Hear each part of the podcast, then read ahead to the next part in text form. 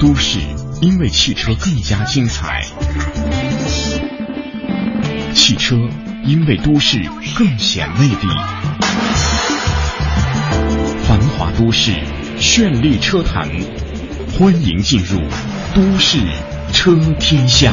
都市车天下。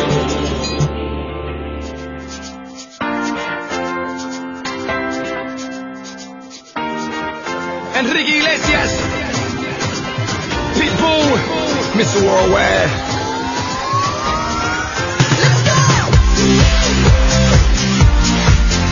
好了，北京时间九点零三分，这里是来自于中央人民广播电台华夏之声的《都市车天下》，各位早上好，我是阳光。大家好，我是小班。呃，能听出来我特困吗？我感觉你好有精神啊，因为刚刚呃小王跟我说，呃昨天晚上没休息好，然后我也没休息好。是啊，但是我觉得你的状态跟即将要看这个足球比赛一般。啊，这就是声音的迷惑我们首先来给大家回顾一下昨天晚上的、今天凌晨的比赛吧。啊呃整个比分，这个巴西世界杯的，呃，对，如果您昨天晚上没看哈，对这咱们今天补一补。补一补。呃，尼日利亚对阿根廷队是两比三、啊二比三，洪都拉斯是零比三对瑞士队。呃，那么阿根廷队昨天晚上表现也是挺好的，第一名出现了吧？应该是嗯、应该是第一名。然后法国是零比零对。呃，对阵他们的这个厄瓜多尔也是，啊反正也出现了，也出现了啊！恭喜诸位球队。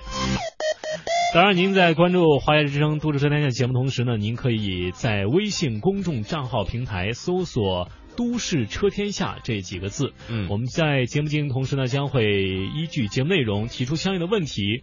如果您有幸答对，并且获得第一名的话，您将会获得由我们节目组提供的 GOLO 车载移动互联终端。嗯，同时也要提醒在路上的朋友，如果也像我们俩一样哈，今天呢，呃，觉得精神不足啊、这个开车的时候一定要还是要集中注意力的，因为这个一旦出现问题哈，那可能就是大事儿了。那咱们呃中午的时候，嗯，其实也快到了哈，对。中午的时候咱们再休息休息，补充一下睡眠，下午的时候呢，继续迎来这个啊艰难困苦的工作。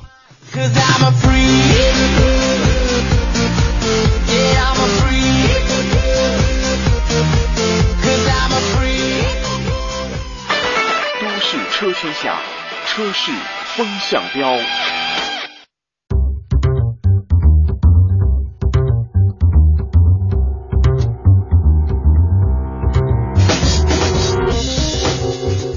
好，车市风向标来关注一下最新的车市动态。工信部日前发布了二零一四年一到五月份汽车工业经济运行情况统计，其中五月份国内新能源汽车销量呈现出井喷态势。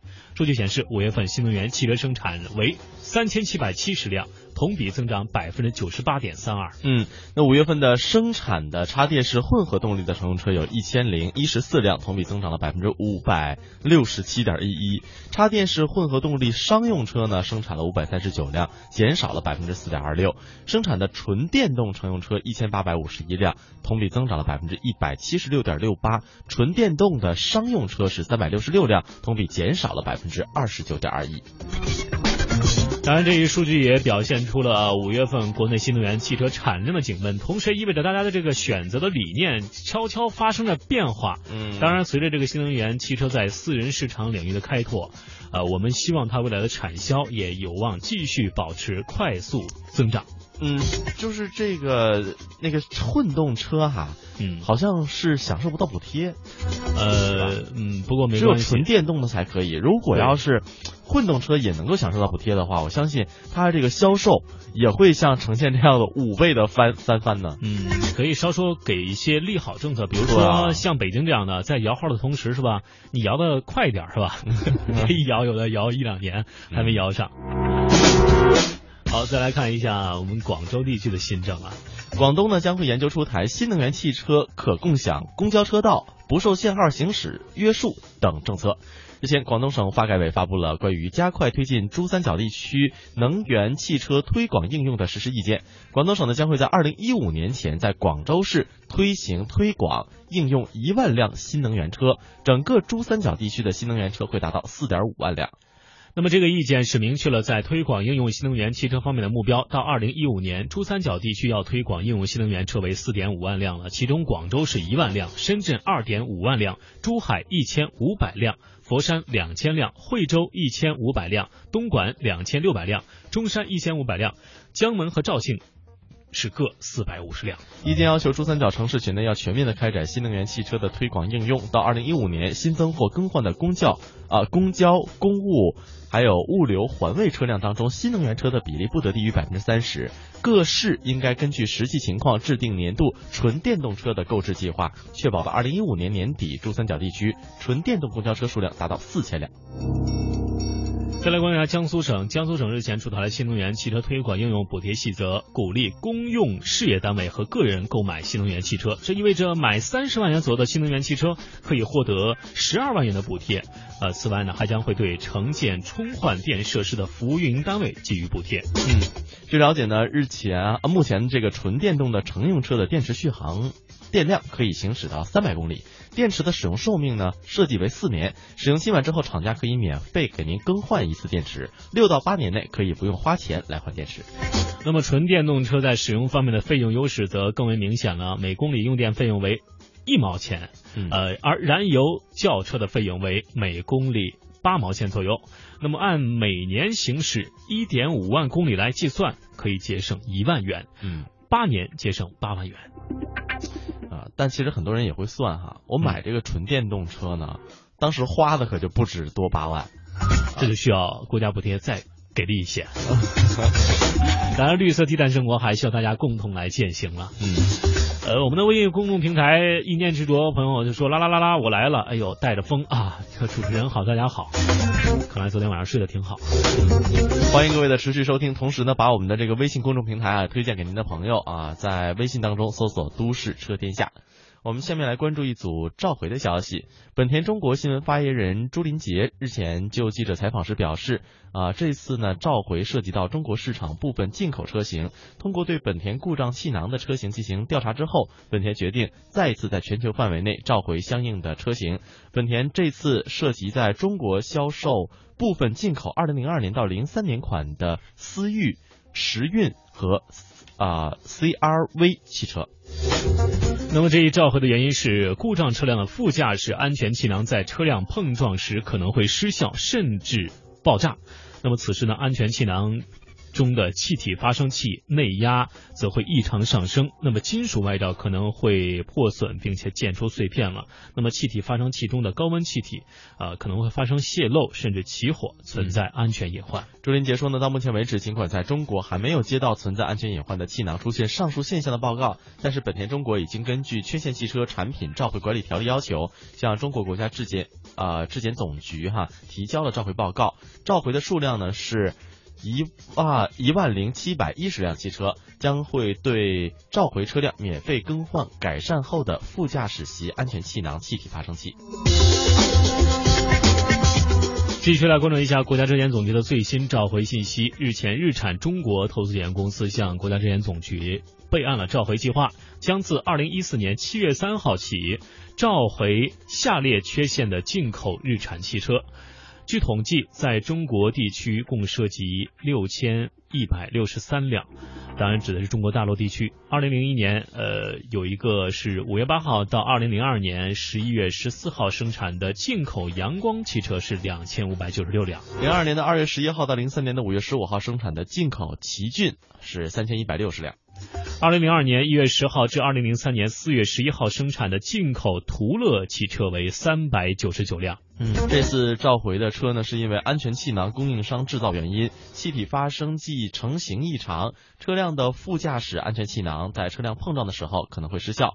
此时呢，安全气囊当中的气体发生器会内压异常，金属容器可能破损并溅出碎片，啊，气体发生器中的高温气体可能会发生泄漏，啊，甚至起火，存在安全隐患。哎，好像和好像他们和本田是一家的。对他们都是一个日本高田公司生产的这个气囊，导致了这一情况的出现。呃，当然涉及的还有一些其他的日产品，呃，日本汽车品牌。当然，目前在中国地区的这些所涉及的车辆就是这些。那么，希望有涉及到的听众朋友应该。呃稍微的关注一下了，及时的呃和这个汽车的 4S 店联系，把自己的车啊把安全状态调整到最佳的状态。好，最后再来关注一下我们的自主品牌的九连降啊，今年五月份自主品牌汽车市场表现的持续低迷啊，同比增速仅百分之五点四，市场占有率降到了百分之三十六点五，连续九个月市场占有率同比下降。其实面对这种九连降的尴尬，一些媒体甚至有了自主品牌已经到了最危险时刻的感叹了。嗯，但也许自主品牌的形势还没那么严峻哈。九连降的局面呢，从本质上来说是自主品牌这一轮战略调整期和产品低潮期的必然结果。嗯，这一说法我觉得可以肯定，因为在呃上个月的这个，包括这个呃今年的这个深港澳国际车展上，呃采访了好几家自主品牌的这个销售商和这个经理啊，他们都说这个自己的品牌哎销售还 OK 啊，没有问题啊，这个只是稍稍的波动了一下，但是持续是一个同比递增的状况啊。嗯，呃，这是让我们想一想，哎，为什么会出现这种大范围的？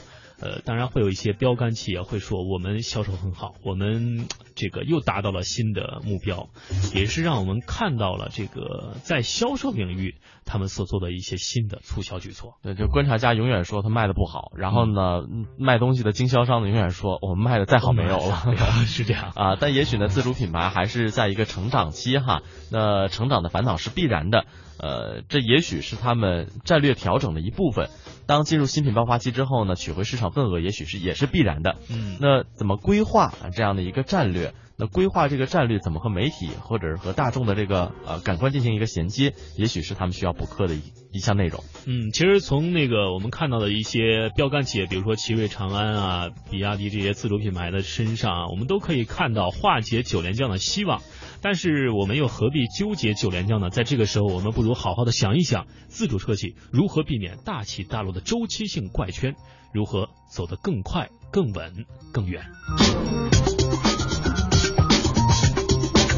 好的，这里是都市车天下，由小班和阳光在北京为您带来。在节目进行同时呢，您可以关注我们的微信公众账号平台，搜索“都市车天下”这五个字，关注我们的公众账号。在收听节目同时呢，依据我们的上半段的节目内容啊，您如果听的话，在半点之后有一个问题抛出啊，您就会有机会获得我们的 GOLO 移动互联终端。啊，当然是车载的啊，当然这个获奖的这个条件也是您答对第一名，问题啊也是正确的啊，答案也是正确的。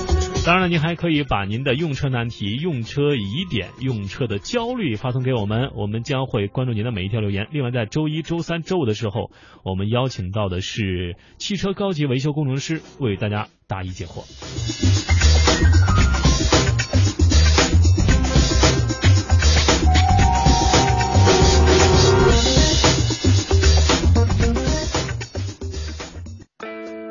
开车过程中，您是否也遇到过这样的问题？我最怕倒车了，每次倒车的时候吧，哎呀，我都提心吊胆的，我还撞过呢。4S 店收费太贵了，我刚出来，刚才收了我一千多。哎，兄弟，能帮我个忙吗？帮我换换轮胎。明明白白的爱车常识，实实在在的用车宝典，清清楚楚的养车账本儿，汽车小课堂现在开讲。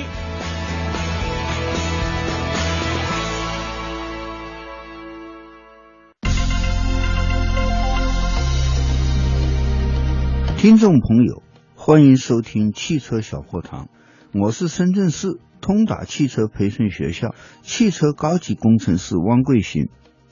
今天的汽车小课堂给大家讲一讲，汽车的驾乘空间是个什么样的概念？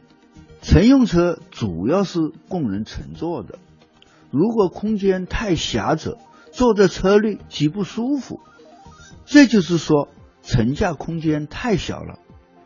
针对轿车、SUV 及跑车来讲，驾乘空间是个很重要的指标。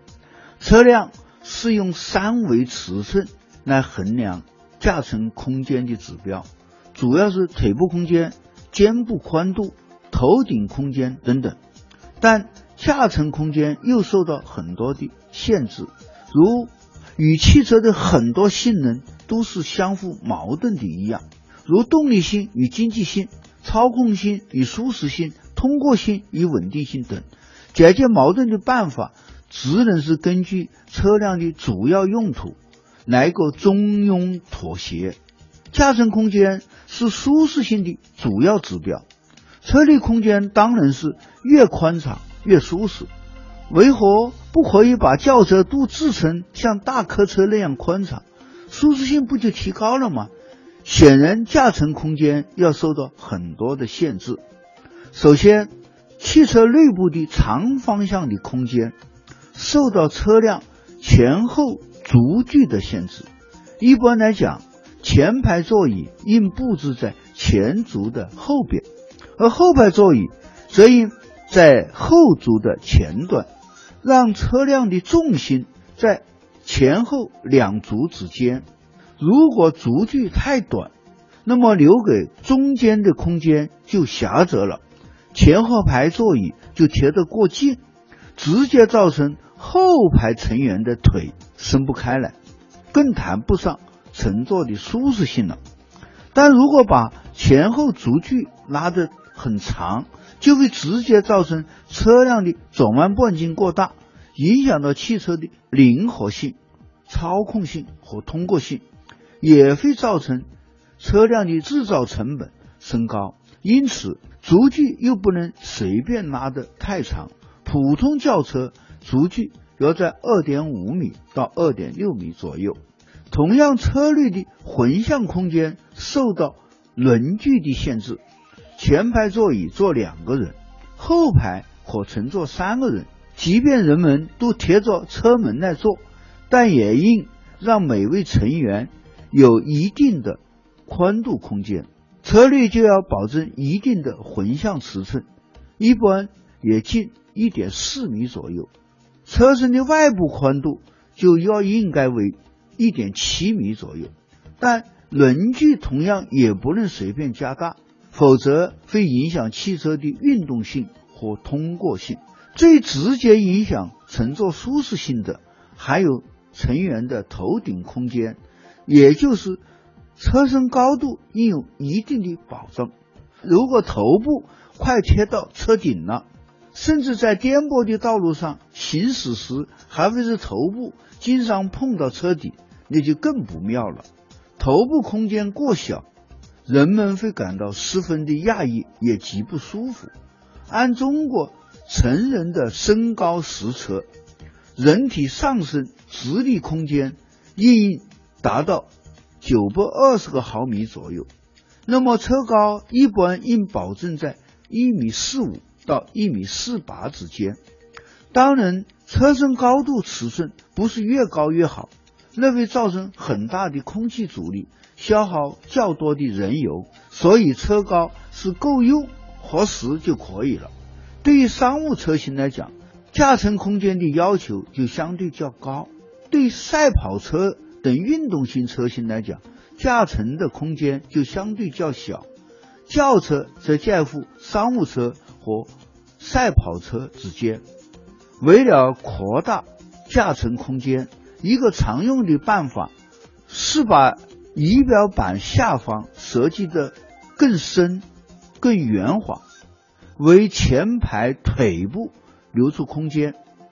另外一个办法是削薄了车门和座椅靠背的厚度，甚至可前后调节后排座椅，如丰田的雅力士车型，也可以扩大乘坐空间。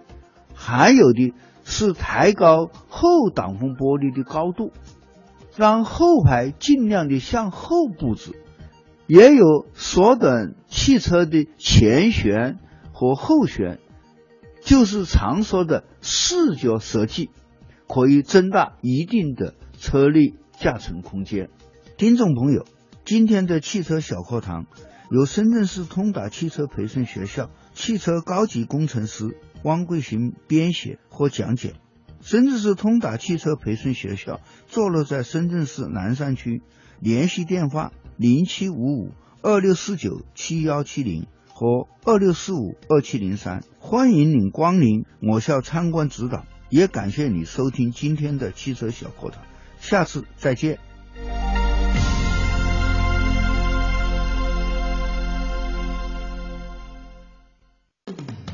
汽车小课堂聘请深圳市通达汽车培训学校的专家做客节目讲座。深圳市通达汽车培训学校坐落在深圳市南山区，是专门从事汽车技术类的培训机构，开展有汽车维修多工种的初中高和技师各层次的培训。联系电话：零七五五二六四九七幺七零二六四五二七零三，网址是三 w 点 sztdpx 点 com。汽车小课堂，我们下一讲再见。您现在收听的是华夏之声《都市车天下》，欢迎您继续收听。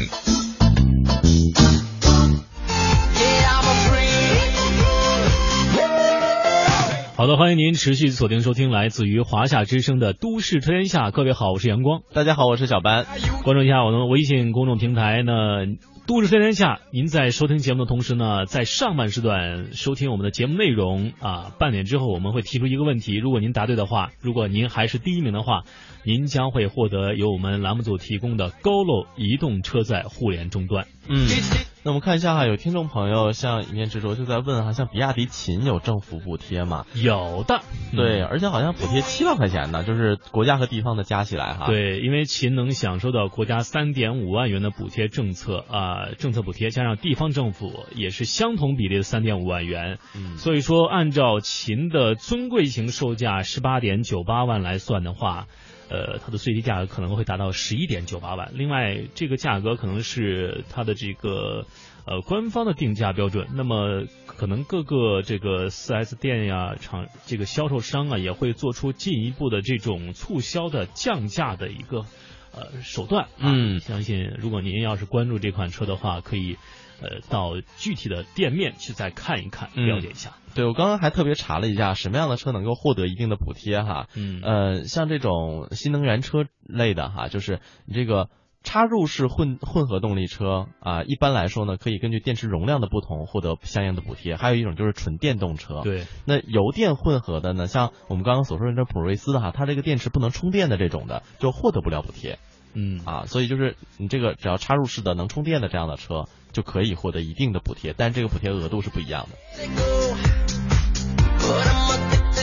我们再来看这位听众朋友提出的一个问题，这叫什么易易什么什么川，哈哈，这个他的签名是你不懂我的沉默，又怎么会懂我的难过呢？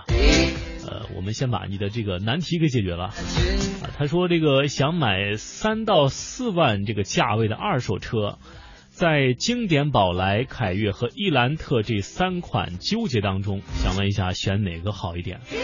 呃，咱俩。分别给他点评一下。呃，其实我觉着哈，就是二手车，呃，你这仨车其实都差不多，嗯，就是你主要看这个二手车的车况怎么样。嗯，你要说这三款车哈，这个我个人觉得其实都还挺好的啊。但是呃，二手车的每个车的车况都完全不一样。那有的车呢，可能啊，像公里数不同，然后这个它保养的这样的程度也不太相同。那受没受过大伤你也不知道。啊，这个你必须要每一辆的二手车，你得自己去研究，或者找一个懂行的人带你去看，你才能知道哪个好。的确啊，如果我们单从这个几个品牌来看的话，会考虑到它的这个保值率。呃，如果这三款车的话，保值率最高的也就是经典宝来了。当然，经典宝来也要看哪一款、哪一年产的，是两厢还是？呃，三厢了，呃，另外凯越这款车呢，这个我觉得这款车的从它的安全性啊，从它的皮实度啊，从它的这个呃行驶的状况以及耗油的情况，可能在三个车当中啊，稍稍有点排位靠前啊。伊兰特作为现代这个韩国车呢，呃，在这个。经济性上可能胜于凯越，但是在这种操控性上，在这种安全性上可能输于前两位。啊，当然，呃，我们要看的很多，刚刚小班也说了，有这个里程数，当然，呃，还有这个这个这个这个是不是翻新车呀？是不是不是是不是那个进水车呀、水泡车呀？是不是大的故障车呀？这些都要去细看。啊，当然，三到四万这个价格就不要太追求一些，呃，特别。呃，我觉得特别细节的东西了，因为毕竟这个价位上，我们看的是呃整个车的便捷，呃是否能够有大的大的伤害没有？如果没有大的伤害的话，考虑到这个修车的便捷程度啊，我觉得这三款车可以倾向于德系品牌。呃，还有一个掌心至尾是这样念吗？他说是八十七点八吗？啊，你回答正确。好的，接下来我们再来关注一下德国最受欢迎的 SUV 排行。根据德国媒体的报道，二零一三年在德国汽车市场整体呈现下降趋势之下呢，SUV 成为了仅有的销量增长的分类，足见德国人对 SUV 的热爱。那哪些 SUV 最受欢迎呢？我们下面来看一下，排名第十的福特翼虎，海外售价二点六五万欧元，约合人民币二十二点四万。那国内的售价好像还比这便宜点哈，嗯这个十九万三千八起。呃，在一三年的时候呢，德国市场上售出了一万八千多辆翼虎，那位居所有 SUV 的排行榜第十。那它是福特在欧洲销量的第一款纯正意义上的运动越野车。从零八年七月上市之后呢，福特翼虎开始是仅配备了二点零升排量的柴油发动机。从零九年开始开始呢，在德国哈增加了一款五缸增压汽油机，最大功率两百马力，同时匹配了六速自动变速箱。再来看第九名是现代 iX 三五，海外售价是约合人民币十七点八万，呃，国内售价是十六点九八万起，呃，这个也是 iX 三五是途胜的正式继任者了啊。这个这款车呢，也是突出了这个韩系车国际化的设计风格，啊、在很多这个美剧当中也有所体现，也是这个看起来不错啊，符合这种年轻人的这个审美标准，也是彰显了。这种现代汽车进军高端汽车市场决心。那马上就是我们的一段广告时间哈，广告过后欢迎各位持续锁定中央人民广播电台华夏之声，稍后继续为您带来汽车相关的消息。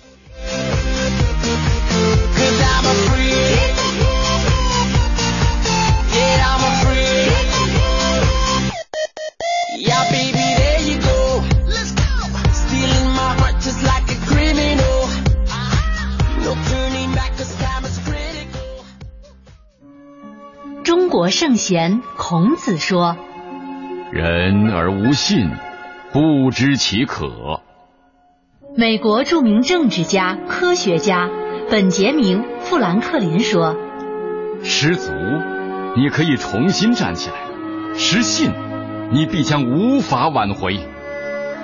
诚信是世间公认的美德，是文明社会的基石。他是从不拖欠农民工工资的信义建筑商孙东林。”他是一诺千金、守护烈士陵墓半个世纪的农民王文斌。他是用道德良知做食品的企业主李国武。诚信是对善的坚守，诚信铸就无悔人生。讲文明树新风公益广告。引领时代最迅捷的速度神话，时刻掌控最新的汽车动态，永不塞车的路上心情，锁定都市的汽车电波，都市车天下，与您同行。北京时间九点三十一分，这里是来自于中央人民广播电台华夏之声的《都市车天下》。各位好，我是阳光。大家好，我是小班。呃，刚刚呢，我们给大家是盘点的是德国排名前十位的畅销的 SUV 都是哪个啊？接下来我们从第八位开始说起。嗯，第八位啊，欧宝摩卡啊，一车起了个咖啡名儿，海外售价一点九万欧，那约合人民币呢十六万。欧宝的这款打磨多年的紧凑型的 SUV 呢，从一三年开始正式上市，那刚面世呢就受到了热捧。根据德国联邦交通署的统计显示，像去年哈，该车呢在德国售出了一万九千六百一十辆，位居所有 SUV 的第八名。那从今年开始呢，这个欧宝摩卡哈还会在西班牙啊、工厂进行生产。那产量提高之后呢，也许销量还会进一步上升。再来关注一下第七名是宝马 X 三啊 X 三啊，海外售价是约合人民币三十点六五万，国内售价四十七点九万起。呃，这个 X 三呢也是宝马就是 X 系列当中的第二款中级 SUV 了，它也是四缸柴油发动机的这个一百八十四马力，而且是有汽油六缸发动机驱动的，这个功率是三百零六马力，而配备了这个三百多马力的发动机之后呢，百公里是五点七秒，啊，加速可以令这款车和大多的豪华 SUV 来媲美，百公里油耗仅为八点八升，啊，性能优秀，较低油耗。这就是它销售比较好的原因吧。嗯，可以看到，其实他们就是这种小车哈，就即便是 SUV，他们也都是小型紧凑型的为主啊。对，销量还挺蛮好的。呃，第六名奥迪 Q 五，嗯，在这些里边算大的。这个海外售价呢三点五九万欧，约合人民币呢三十点四万。那国内起售呢是三十五万八起售哈。那去年的奥迪 Q 五在德国售出了两万多辆，那力压死对头宝马 X 三位居第六。那完美融合了运动型轿车的车身哈，高效动力和灵敏的操控以及舒适灵活的内部空间，赢得了很多消费者的喜欢。同时呢，Q 五在国内哈也是卖的非常的好。再来看第五名，斯柯达 Yeti，也就是野地，海外售价是二十四点八万，国内售价十四点九八万起。啊，作为斯柯达第一款 SUV 车型，啊，它的这个价钱也是推出了一些一定的折扣的力度了。啊，相信通过时间的验证，相信这款车它的主被动安全系统非常完善，啊，也会为它赢得一定的畅销水平。排名第四，宝马 X 一，海外售价二点八万欧，约合人民币二十三万七。那国内呢是二十五万九起售。呃，零九年上市之后呢，宝马 X 一一直是宝马总销量提升做出了很大的贡献。那去年呢，该车在德国也售出了两万三千六百四十九辆，位居 SUV 榜的第四名。再来看第三名，奥迪 Q 三，海外售价是二十五点三万，国内售价二十四点九八万起。啊，这款是奥迪的紧凑型 SUV 啊，Q 三啊，它的这个车身重量是低于一点五吨的，燃油经济性还非常出色。啊，二十多万起的这个售价，也是为奥迪啊进入这种中低端市场打下了一个较为好的小标杆了。排名第二，亚军日产逍客。海外售价二点八万欧，约合人民币二十三万七，而国内呢是十三万九千八就可以开始买了哈。呃，日产紧凑型 SUV 逍客呢，零七年进入到德国市场，从那个时候呢就一直位居 SUV 销量排行榜的前端。一三年呢，该车售出了两万六千一百七十辆，位居所有 SUV 车型销量的第二名，起售价哈也是非常的，其实我觉得在德国卖的还挺贵的那种。是有点贵啊，可能配置不同吧。对，我们再来看第一名啊，这款车是在车上见的多的不能再多了，可能大家都看到有点审美疲劳了。不过它的啊操控性、驾驶感受还是不会让大家有所疲劳的。这就是途观啊，德国的售价是二十点七五万。国内售价是十八点九八万起，可能这款车不是世界上最畅销的 SUV，不过在德国的确是绝对的 SUV 之王，而在中国的这个销售也是看称得上这 SUV 之王了。它的动力选择挺多的，而且汽油版有多款发动机啊，而且这款车的这个无论是这个通过性啊，还是这个安全系统啊，还是这个操控感呀。呃，都是为他赢得了这个销量冠军宝座的一个支撑了。好的，半点过后又到了我们的公众我们的问题的时间了啊！您在收听节目的同时呢，可以关注我们的公众账号“都市车天下”。根据我们节目上半时段所播出的内容啊，我们将会在半点呢推出一个问题，内容跟这个问题相关。如果您答对，如果您啊还是第一个答对，您将会获得我们。都市车天下节目组送出的 GoLo 移动互联终端。我们今天的问题是这样的，嗯，啊，在上半时段我们播了一条新闻，说日前广东省发改委发布了关于加快推进珠三角地区新能源汽车推广应用的实施意见。啊，这个问题是。广东省将会在哪一年前在广州市推广应用一万辆新能源车，而且整个珠三角地区的新能源车要达到四点五万辆？我们答案呃，要是哪个年份啊？如果您听到这个新闻了，如果您觉得您的这个答案和这个相匹配，把您的答案发送给我们。如果您答对，如果您获得第一名，您将会。赢得由我们都市车天下送出的勾路车载移动互联终端。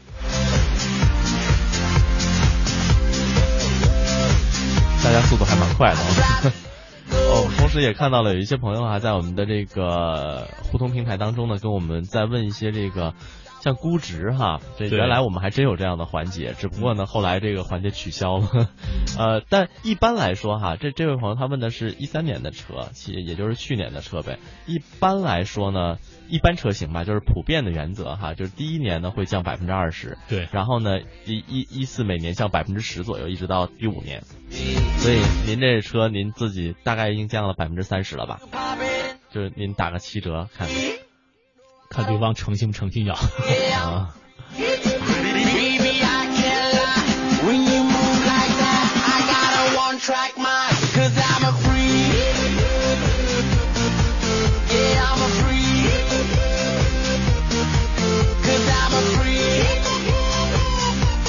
大家答到的很多答案都有所不同啊，具体答案是怎样？在稍后的时间，节目的最后，我们将会为您公布答案。好，接下来我们再来关注一下我们的驾照的使用的情况啊。呃，这个有时候我们在开车的时候，真是别忽略了这个驾驶证的这个有效期了。可能有的这个老司机开久了，这个哎呦，真是忘了这个，因为它中间间隔的时间的确很长。如果您真的不仔细去看的话，真的是很难发现，呃，在哪天要换，哪一年要换了。嗯，所以您应该好好看一看驾证啊、驾照哈。我们的驾驶证呢是有有效期的，在到达有效期前九十天内呢，要对驾驶证进行期满换证及审验的工作，这样呢才能保证驾驶证在可以在下一个有效期内呢是合法正常的使用。嗯，那个驾驶证的有效期限呢，就在我们驾驶证的正页的最底下一行，查看驾驶证的有效日期啊，有一个期限啊，在驾驶证的副页上查看相关的换证的提醒信息，也就是驾驶证有效期到期前的三个月内。可以申请换领新的驾驶证，那么准确的说，应该是九十天之内了啊。嗯，大家可以保持这个区间段啊，一定要有一个有效的这个换证的这个周期。对，现在呢，驾驶证已经取消了年检，也就是说，不论您持的是 A、B、C 哪种本儿哈，驾证的这个换证周期都是一样的。初次申领的驾证的有效期是六年，那如果呢，在第一个六年有效期内没有记满十二分的记录，换证之后啊，驾驶证的有效期是十年。而如果十年内没有发生记满十二分的记录呢，再换证以后那就是长期的了。我们再来关注一下换取驾驶证的地点以及所提交的材料。啊、其实换驾驶证的工作并不复杂，这个首先看那个选车的车管的分所啊，这个各个比如说交通支队啊、大队车管站啊、驾驶证的换证服务点呀、啊，甚至有的城市在邮政代办点都可以办理这种驾驶证的换证业务，因为地区之间是略有差异。那么具体的地点，咱们也可以详细的咨询当地的车管部门。嗯，那如果您去的话，哈，办所有的业务提交的资料也很简单，都可以在大厅来领取。呃，第一个呢，就是您会有一个申请表，然后还要出具一个这个就是体检的证明。这体检一般在门口都有啊，就是有直接的体检的地方。呃，还有呢，就是您带上身份证的原件、复印件啊、如果是代理的呢，还需要代理人的原件、复印件。呃，还呃，如果是呃暂住地的哈，那如果您这个地方是可以由暂住地的居民来帮您做的话呢，啊，还需要带上居住证或者暂住证的证明，然后呢，要把这个驾照拿着。啊，然后带几张近期免关啊白色背景的正面半身一寸照。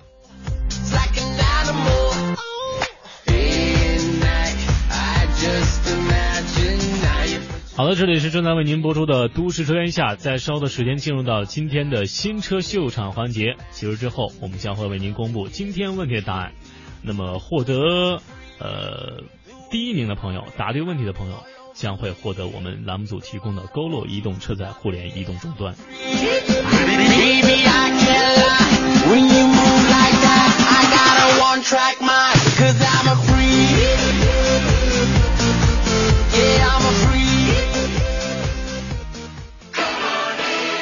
都市车天下，新车秀场。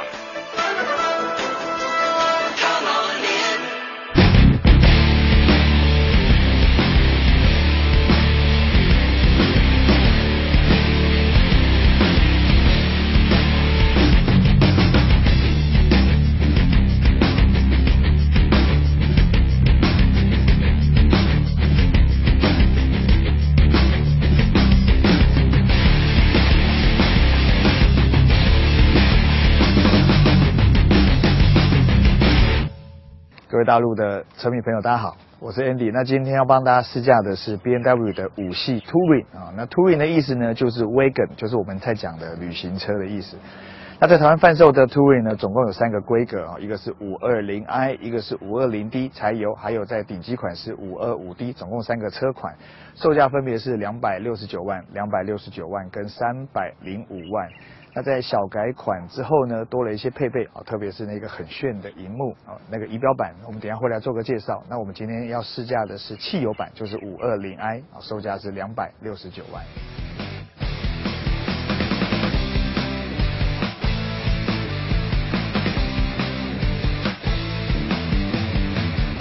基本上啊，五系的 Sedan 跟五系的 Touring 呢，在车头的部分呢是完全一模一样的。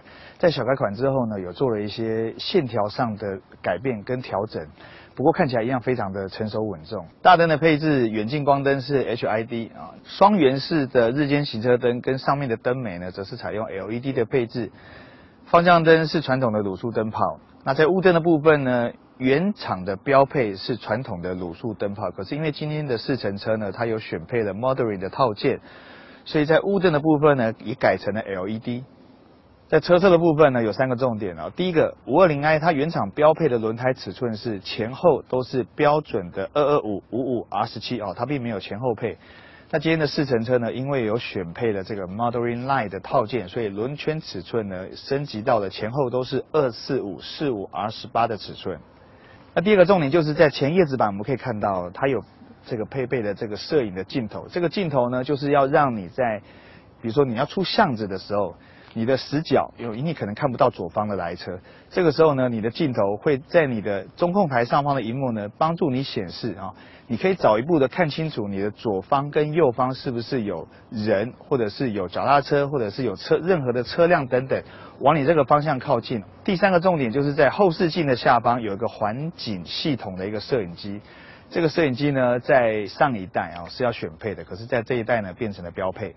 啊，不管是路边停车或者是倒车入库啊，一样在中控台上方那个荧幕呢，它会显示出来类似像呃 Luxury 那个 Ego View 的这个功能呢，你可以将你的车辆啊更容易、更轻易的停入你要的这个停车格内。好，在车尾的部分呢，我们可以看到，虽然它是 Wagon 的车型呢，可是呢，它为了不要看起来太呆板，所以在整个后挡的部分呢，它还是有做一些比较流线的角度的倾斜，它并没有做的太垂直，哈，这样四四方方的看起来会比较丑。第二个重点就是呢，在雨刷的下方有个开关，啊，这个开关呢可以单独的将后挡的玻璃单独打开，那这个方便你，如果有时候你可能是要拿一些面积或体积不是太大的东西，哈。你只要很轻松的将这个玻璃打开之后呢，你就可以拿取。在电动尾门打开之后，我们可以看到，因为它是威根的车型，所以在宽度、高度、深度还有平整性的表现呢都非常的好。那在椅背的部分呢，这一代变得更聪明了，可它可以做个别这个四二四椅背独立的一个倾倒与躺平哦。在躺平前呢，后箱的空间容量有五百六十公升。在整个躺平之后呢，竟然高达了一千六百七十公升哦，这个对置物需求或者是载物需求比较大的消费者呢，应该会觉得非常的好用。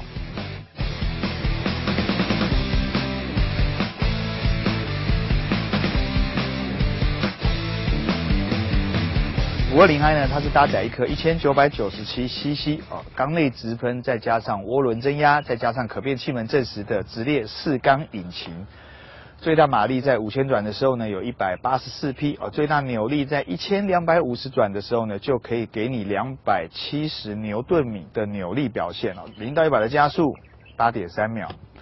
变速箱则是采用了这个 Steptronic 八速的手自排变速箱。啊，在主被动安全的部分呢，被动安全啊，全车系不管你是买汽油、柴油、五二零或者是五二五 D 啊，全部都是标配了六颗的安全气囊。在主动安全的部分呢，一样啊，像那些我们常在讲的循迹防滑啦、车身动态稳定系统啦、DTC 啊动态牵引力控制系统，还有包含这个什么胎压侦测警示系统等等啊，全部也都是标准配备。我刚才有提到的，像什么倒车的显示系统、环景的显示系统啊，这一样全部都是标准配备。只有在那个晚上行驶。对视线比较有帮助的这个主动转向式头灯呢，你必须要选配。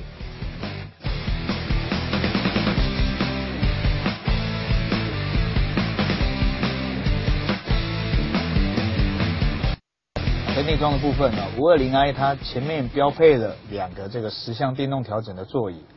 那另外在它这个椅垫的软硬度的设定呢，也非常的刚好，坐起来非常的舒服。那只有在包覆性表现的部分呢，因为它是房车啊，它是 wagon，它并不太强调这个在弯道中的一个支撑力道的包覆性，不过基本上还是有一点支撑侧倾的力道，所以表现也算非常的优秀。啊，另外在方向盘的部分呢，它是采三幅式的设计哦，左右两边各有一些控制旋钮，后方有我喜欢的换挡拨片。那前方的仪表板呢，它又选配了这个十点二五寸的多重行车模式的仪表板。那这个从画面上我们可以看到，你可以选择你喜欢的行车模式。如果你选择到 Sport，它的仪表板呢，则会用红色的这个底色呢来做显示，让你开起来会比较热血。啊，如果说你选择到 Comfort，就是舒适性的表现呢，它则会回归到我们一般的，它就是黑底白色的数字来显示。那如果说你选择到 Eco Pro 啊，就是最节能经济的模式呢，它则会变成是用呃蓝色的底色来取代。左边是时速表，右边会告诉你你现在的开车的模式，踩踏油门的方式是不是最经济节能的。啊，中控台上方呢有配备了一个呃尺寸不算大啊，如果以 B N W 车型来讲。它的尺寸不算大的一个呃彩色荧幕，那它尺寸大概是六点多寸，可是呢它并没有支援触控的功能，那所有的操作呢要透过排挡杆右边的这个飞梭旋钮来做控制。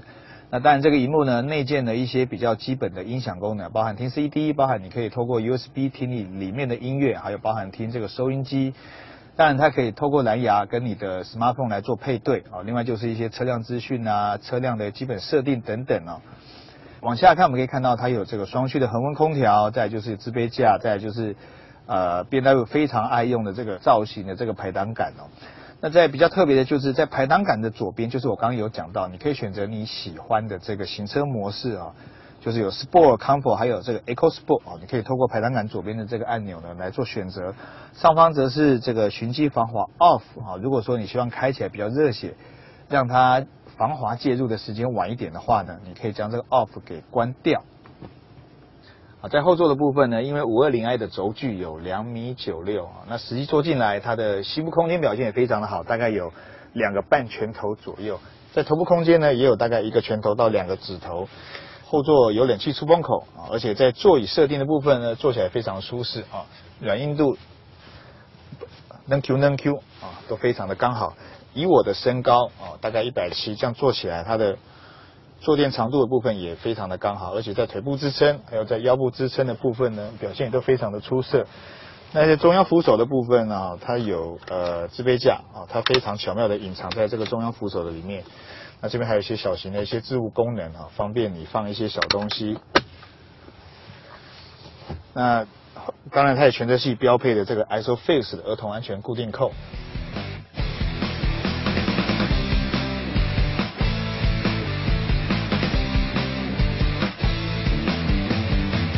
最后的试驾心得啊，呃，如果说你今天是置物空间需求比较大的一个消费者啊，比如说像我有太太，我有两个小孩，每次出门的时候呢，什么娃娃车啦、尿布啦、玩具啦、脚踏车啦，哈，你有很大的一个置物空间需求，啊，很多消费者都会考虑这个 SUV 的车型。可是我会建议哦，你不妨参考一下这种旅行车，这种 Wagon 的车款呢？为什么？因为 SUV 的车款呢，第一个，因为它重心高。所以呢，重心高有两个缺点。第一个缺点就是因为车身的高度比较高，所以车内的乘客呢，如果你的驾驶技术又不是太好的话呢，车内的乘客坐起来会稍微比较不舒服，因为它晃动的幅度呢就会比较大。我太太就是亲身的例子。我为什么一直不买 SUV 就是这样？因为我我们她只要一坐 SUV 呢，她就会比较容易头晕。那第二个也因为 SUV 的重心比较高，所以呢，在开车的时候呢，相对的它发生 spin。或者是发生打滑的几率，哦，一定会比这种所谓房车的底盘呢，这种比较低底盘的房车呢，还要来的机会还要来的多一些些。当然，它的置物空间或许不像 SUV 来的那么大，可是呢，基本上也不会差太远。啊，第二个就是在引擎的部分哦，这颗两千 CC 啊缸内直喷加上涡轮增压的引擎，其实在开车的过程当中，我觉得它在运转的质感，还有在震动的抑制啊，还有在整个运转的顺畅性跟平顺性的表现来讲呢，都非常的出色。可是呢，因为它的车重高达一千七百三十公斤，所以当你全油门踩下去的时候呢，它的整个加速力道的呈现啊，还有整个贴背感的表现呢，是算比较平顺性的那一种。除非你拉到的高转速，比如说拉到大概六千多转以上，而且在一二档的时候呢，你才会比较有明显的一个加速力道。搭配的八速的 Steptronic 变速箱呢，它的动力转换的效率，还有在传输的过程的 loss 度，就是它的流失度呢，其实表现也算非常的出色。整个油门踩踏下去的时候呢，它的力道其实给你也非常接近一比一哈，只有因为车重比较重，所以呢稍微踩起来会比较钝一点点。啊，这具引擎的油耗表现呢，在市区的部分每公升可以跑到八点八四哦，高速公路是十五点五一，可是平均油耗呢是十二点二，可能是因为它车重太重的关系呢，所以让这具引擎的油耗表现呢稍微有点受到影响。啊，另外啊，如果跟它的竞争对手，比如说像奥迪的 A 六 Avant，还有这个 Mercedes-Benz 的 E-Class ST 呢，开起来的感受来讲呢，我还是比较喜欢 BMW 带给我整个整体的表。那这三部车其实，在底盘的扎实度表现，还有在整个底盘传来的噪音抑制的表现来讲呢，其实都算不错。可是呢，最大的差别是在它的整个悬吊弹簧，还有在减震筒的一个设定跟调教的部分哦。A 六坐起来其实也是算是非常的舒服，可是呢，我觉得它可能为了强调它在比较运动化跟路感比希望比较明显的一个表现，所以它在悬吊的。调教是属于比较稍微比较硬的啊，所以做起来弹跳感会比较明显。Mercedes-Benz 跟 B N W 呢，其实这两部车呢，坐起来其实它的舒适度啊，它的在高速公路的稳定性，还有在车内的一个宁静度表现呢，都算是非常的出色。可是呢，就我自己开起来的感觉哦，我觉得在高速公路切换车道，还有在高速过弯的在弯道中的一个稳定性表现来讲呢。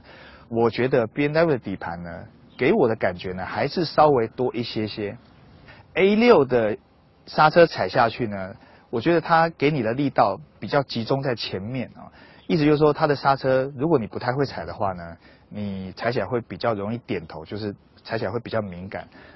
可是呢，今天试驾的五二零 i 还有包含这个 Mercedes-Benz 的 E Class 呢，它的刹车踩下去的力道都比较线性，相对的。也会让你在车内的乘客坐起来呢，会稍微比较舒服一点。刚刚后面有个骑摩托车的阿贝啊，他叫 Andy Andy 啊，我以为他在叫我，其实不是，他在叫他的狗狗。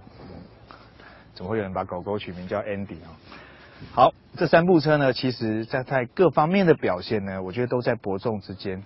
空间的表现几乎是差不多的，引擎的表现呢也是大同小异。那我觉得比较大的差异是在变速箱啊。今天试驾的五二零 i 呢，它是八速，Mercedes-Benz 是七速。那我最不喜欢的就是 A 六 Avant 啊，它是无段变速啊。这个变速箱虽然它在呃市区行驶的时候，它的油耗表现会比较好，可是呢，当你要呃大脚油门或者享受贴背感的时候呢，我觉得它被吃掉的力道跟输出的这个这个动力传输的效率呢，也会变得比较差啊，所以。就这三具变速箱的表现来看呢，我是最喜欢 B&W 这具八速的 Steptronic 哦手自排变速箱。那当然，这三部车呢，其实开起来它整个感受呢，也都非常的接近啊，包含在质感的表现，还有包含车内空间的表现，我觉得都非常的接近哦。如果你今天有在考虑这样的车款啊，不妨假日啊亲自啊去试驾这三部车，我相信你会有比较啊明确而且比较属于自己的感受。好，那今天就试驾到这边，谢谢，拜拜。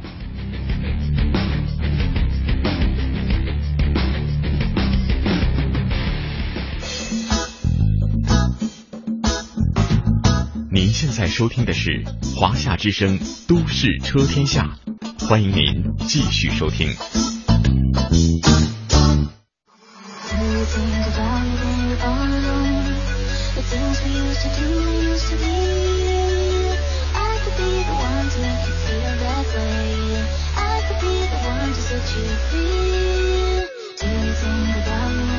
好了，这里是正在为您直播的《都市车天下》，我又到了我们这个最后的公布答案的时间了。呃，当然我们提出的问题是在呃。日前啊，广东省发改委发布了关于加快推进珠三角地区新能源汽车推广应用的实施意见哈。那广东呢，将哪一年年前啊、哪一年前在广州市推出应用一万辆新能源车，整个珠三角地区的新能源车达到四点五万辆呢？我们的答案是一个年份哈，呃答案是二零一五年。想一想自己答对了没有？啊，举几个例子，有人说是途观，什么情况啊？大海一地上穿越了哈。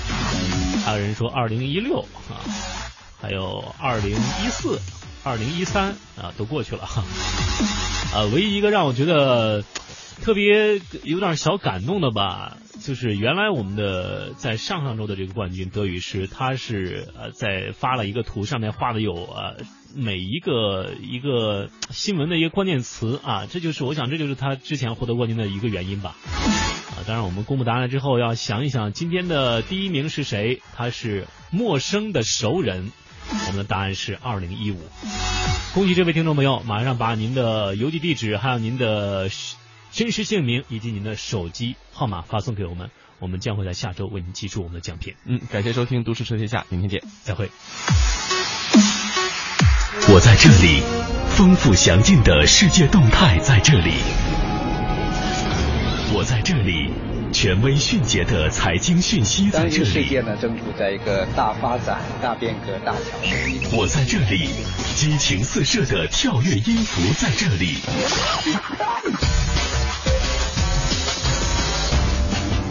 我在这里，体贴实用的生活妙招在这里。我在哪里？快乐与感动就在哪里。我是谁？FM 八十七点八，八十七点八，一零四点九。AM 一二一五，中央人民广播电台华夏之声，我们一起在路上。